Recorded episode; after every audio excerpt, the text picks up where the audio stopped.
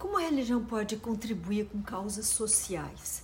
Sojourner Truth foi uma defensora dos direitos das mulheres e abolicionista norte-americana, profundamente religiosa. Ela usou o fervor das suas pregações para defender os oprimidos. Ela nasceu em 1797, Isabella Baumfree era seu nome de batismo, e ela era filha de escravos. A partir de 1806, Belle, como ela era conhecida, foi vendida para diversos fazendeiros. Nesse mão em mão, ela conviveu com muita violência. Era açoitada, estuprada por, pelos senhores é, com grande frequência.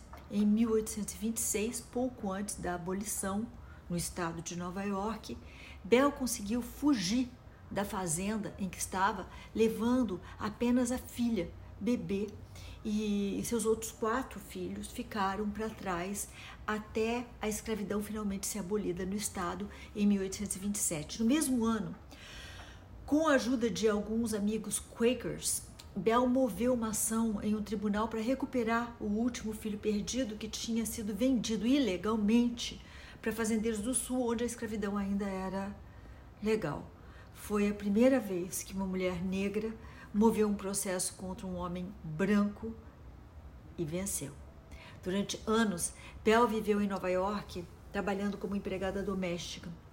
Desde a infância, Isabela dizia ouvir vozes e ter visões de Deus. Cada vez mais ligada à religião, em 1843 ela mudou seu nome para Sojourner Truth.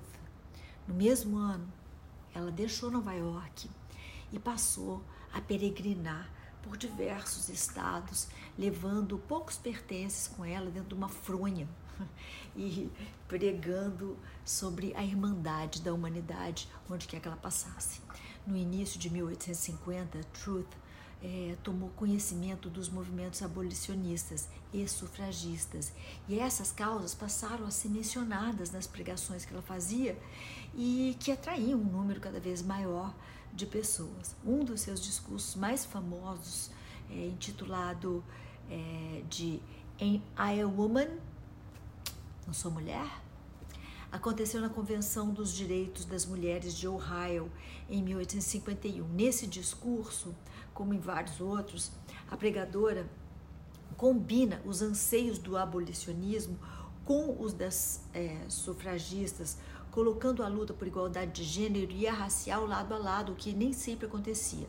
Durante a Guerra Civil, Truth ajudou a recrutar soldados negros para o exército da União e passou a debater com autoridades de Washington sobre como melhorar a situação dos ex-escravos no país, discutindo principalmente sobre como realocá-los e introduzi-los ao mercado de trabalho.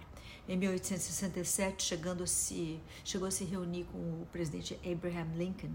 Até hoje, Sojourner Truth é lembrada nos Estados Unidos como uma das mais empenhadas defensoras da liberdade e igualdade. Ela faleceu em 1883 aos 86 anos.